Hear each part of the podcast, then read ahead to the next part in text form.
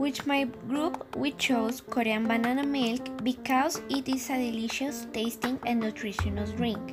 Another reason why we chose this drink is that we like South Korean culture and this drink is very famous in South Korea.